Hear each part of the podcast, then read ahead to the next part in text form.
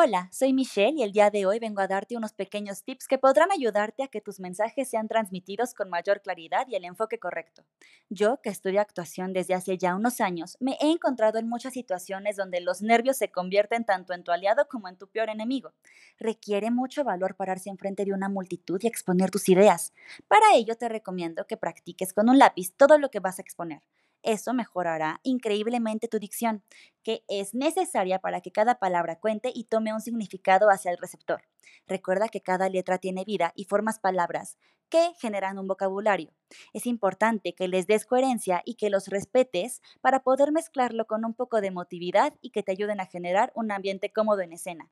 Mientras tú te sientas seguro frente al público, el público se sentirá a gusto teniéndote enfrente.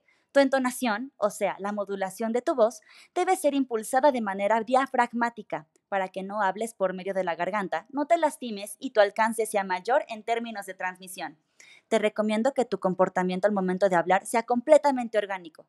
Sí es cierto que hablamos de una expresión oral, pero nuestro cuerpo también habla y expresa a veces mucho más que las palabras.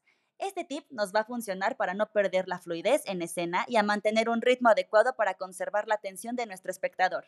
Y bueno, eso es todo por el día de hoy. Buena vibra y hasta la próxima.